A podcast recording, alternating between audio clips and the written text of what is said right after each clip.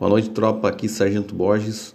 Hoje nós vamos debater sobre a fundação do primeiro grupo catarinense, a primeira e maior facção do estado de Santa Catarina. O PGC foi fundado no dia 3 de março de 2002, na ala de segurança máxima da penitenciária da Agronômica, em Florianópolis. Um das, dos detentos que encabeçou esse sindicato do crime foi o canoense conhecido como 70, ele tinha uma imensa rede de contatos na região de fronteira com o Paraguai e, em virtude disso, ele acabou utilizando esse conhecimento para expandir o tráfico internacional em favor do PGC. Um fator que influenciou muito na ascensão do PGC em Santa Catarina foi a escola de cacheiros que nasceu em Joinville. Então, Joinville passou por um, um período de recessão econômica nós tínhamos duas grandes empresas que passaram por crise e abriram falência. Uma delas era pioneira na manutenção de caixas eletrônicos e a outra era uma empresa metalúrgica que operava com corte de, de aço.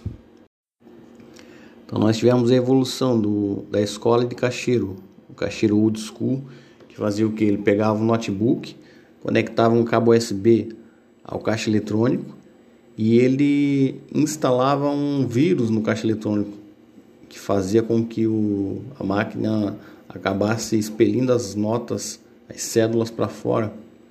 Posteriormente, eles passaram a utilizar a ferramentaria de corte, maçarico para fazer o corte e retirar o dinheiro, e evoluíram no segundo momento para o novo cangaço. O novo cangaço acabou evoluindo para a ocorrência que a gente viu em Criciúma, que é o domínio de cidade.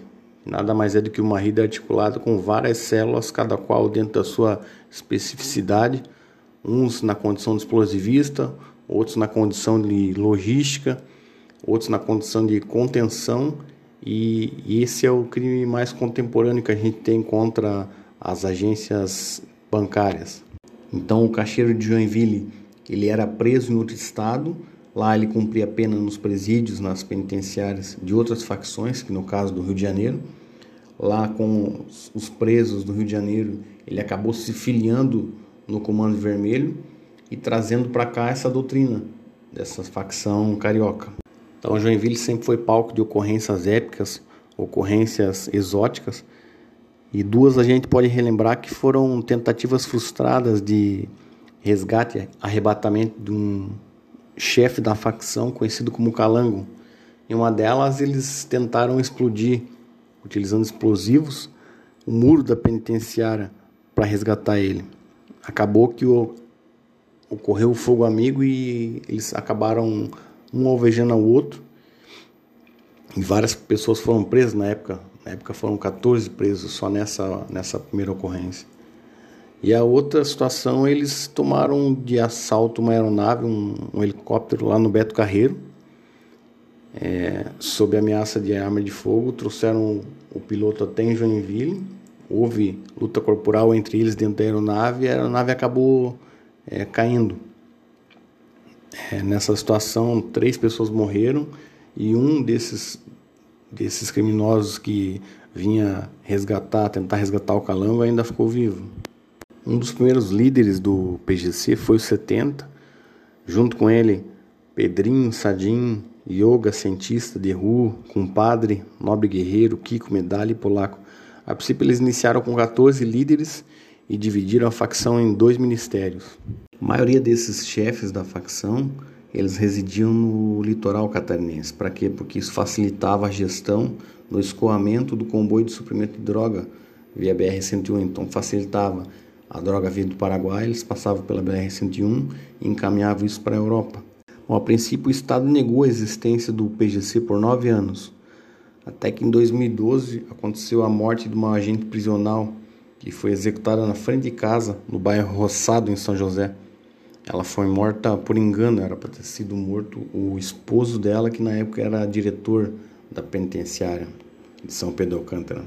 A partir desse evento, Ocorreu posteriormente um amotinamento de presos na unidade prisional de São Pedro Alcântara. E lá de dentro partiu a ordem para que houvesse o salve geral. Na oportunidade, várias bases da PM foram alvejadas, vários outros prédios públicos como fórum foram alvejados, é, policiais foram vítimas de disparo de arma de fogo, vários rivais da, da facção PGC foram mortos nessa época. Então, a partir desse momento, o salve geral passou não somente a determinar que fossem alvejadas as bases das polícias, mas também que os ônibus que faziam transporte público fossem incendiados, é, justamente para causar esse, esse pânico na população. Então o PGC ele tem uma ligação muito forte com o tráfico internacional. Tanto que em 1991 havia várias denúncias de que o colombiano Pablo Escobar, o chefe do cartel do Medellín, estaria escondido em Florianópolis, é, comprando imóveis. Posteriormente, aí, lá pelos idos de 2000, o próprio Rua Carlos Abadia também foi preso em Florianópolis com vários imóveis é, luxuosos. Então eles têm uma ligação muito forte com o tráfico internacional. Então Joinville foi uma das primeiras cidades a entrar na guerra do tráfico, não só por ser a maior cidade do estado, mas por conta da sua localização que é estratégica, porque ela é divisa com o Paraná. E no Paraná ali também a gente tem uma questão muito forte do PCC. O crime de maior repercussão que a gente teve entre as duas facções foi o assassinato do Melinho, em 1 de fevereiro de 2016. É, no dia desse crime aí, eles sequestraram duas pessoas para servir como chamariz para atrair a vítima. Então as, essas iscas elas foram levadas para o bairro Ulisses Guimarães, na zona sul de Joinville, e lá dentro de uma casa abandonada, é, a vítima foi morta e em seguida ela foi decapitada. É, e o corpo foi abandonado numa área de mangue. Então o PCC vinha de fora de São Paulo e do Paraná para tentar tomar o território do PGC o PGC, em virtude disso, passou a fazer crimes ali cada vez mais violentos, crimes com requinte de crueldade, é, muitos deles queimando pessoas vivas, torturando e filmando com o celular, outras vezes é, decapitando as vítimas com machado, arrancando olhos, é, várias barbáries que o próprio judiciário passou a ver o PGC no início como é, comparados né, com a, com a Al-Qaeda, com a Yakuza, outras é, organizações criminosas de cunho internacional. É, muitos pensavam no começo que era, um, era uma onda de moleque de 14, 15 anos, que aquilo logo ia acabar, mas não. É, Acabou-se chegando à conclusão que era uma facção muito forte mesmo. Então, o interesse maior do PCC vir para Santa Catarina, o que, que é?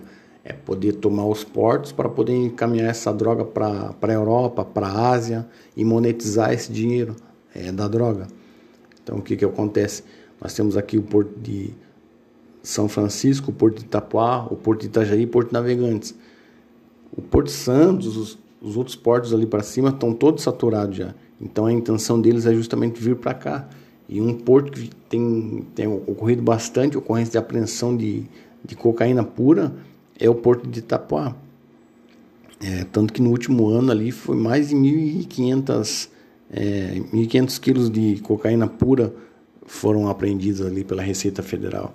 Então a gente percebe que o foco principal aqui é tentar tomar o porto de Itapuá. Então a guerra do tráfico de drogas em Santa Catarina, ela tem os dois lados. Ela tem o PGC, que é local, e ela tem o PCC, que é paulista. O PCC é a maior facção do Brasil. Ele foi fundado em 31 de agosto de 1993. É uma, é uma organização criminosa com uma capilaridade com 25 estados da federação, é, além de outros países como Bolívia, Paraguai e Colômbia. Então, um fato curioso que eu trago para os senhores que são de fora, que não são de Joinville, é a questão da, da maioridade do PGC. Então, dia 3 de março, ele completou 18 anos. Em virtude disso, surgiu uma determinação do segundo ministério para que os jovens faccionados, aqueles que tinham dívida à sua facção, para que eles realizassem uma espécie de comemoração nesse dia, que era o que vários deles receberam dinheiro para comprar fogos de artifício e exatamente às 21 horas do dia 3, é, de modo sincronizado, todas as biqueiras da cidade é, acendessem esses fogos e fizessem uma espécie de comemoração pelaquilo que eles chamam de nação, que para eles a nação é o, é o PGC. Então, nesse dia em Joinville, aproximadamente 26 pessoas foram presas é, em virtude do, do, tráfico de drogas e da organização criminosa. E, e é isso que eu tinha para passar para os senhores ali sobre a questão da fundação do PGC. É isso. Eu vou disponibilizar o podcast lá no nosso site e vou disponibilizar também os vídeos com o foguetório em Joinville.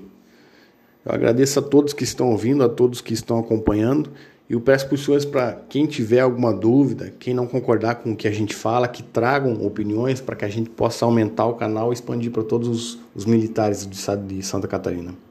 Valeu, senhores, um abraço. Até a próxima.